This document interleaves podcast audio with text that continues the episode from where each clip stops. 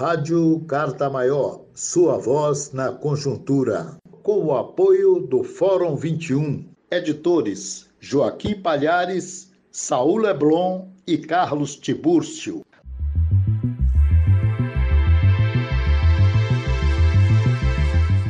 Em Santiago de Chile, Tebni Pino Saavedra. Vamos ouvir. Num apertado resumo de como atua a direita do Chile não muito diferente de outros países, podemos destacar a defesa ferrenha dos interesses do capital, dos empresários, das multinacionais.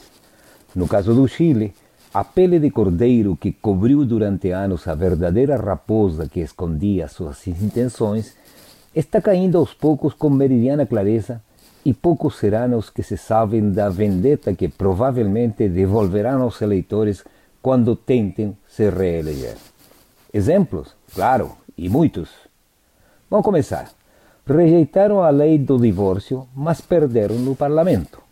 Rejeitaram a lei que acabava com o estigma dos filhos ilegítimos fora do matrimônio e também perderam. Opuseram-se a aplicar condena aos assassinos dos direitos humanos. Opuseram-se também a entregar novas e melhores atribuições ao Serviço Nacional do Consumidor ente que poderia perseguir com maior força os abusos dos comerciantes. Se posicionaram contra a lei que acabava com o lucro na educação. Defendem a substituição de trabalhadores em greve. E isto é realmente muito sério.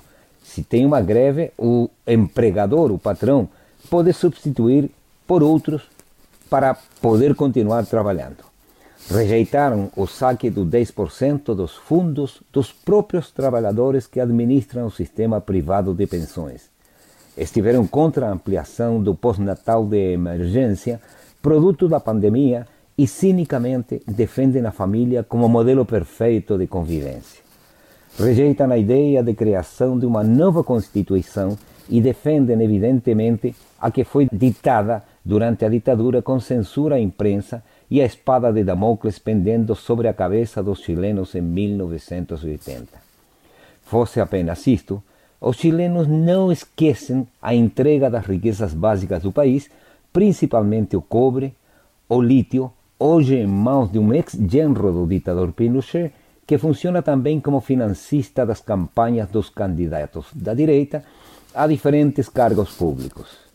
Também a privatização das águas Diga-se de passagem, o Chile é o único país no mundo onde as águas não são públicas e pertencem a quem as inscreveu numa época em que o país atravessava por um período antidemocrático, o mais cruel da sua história. Enfim, portanto, o temor ao interior dos partidos governistas chega a tal grau que cinicamente a pré-candidatura mais forte para suceder o Pinheira, o prefeito da comuna de Las Condes, Joaquim Lavin, fervente admirador do Pinochet, hoje se autodeclara social-democrata. Isso não é piada. Desde Santiago, é o informe do correspondente Tebni Pino Saavedra.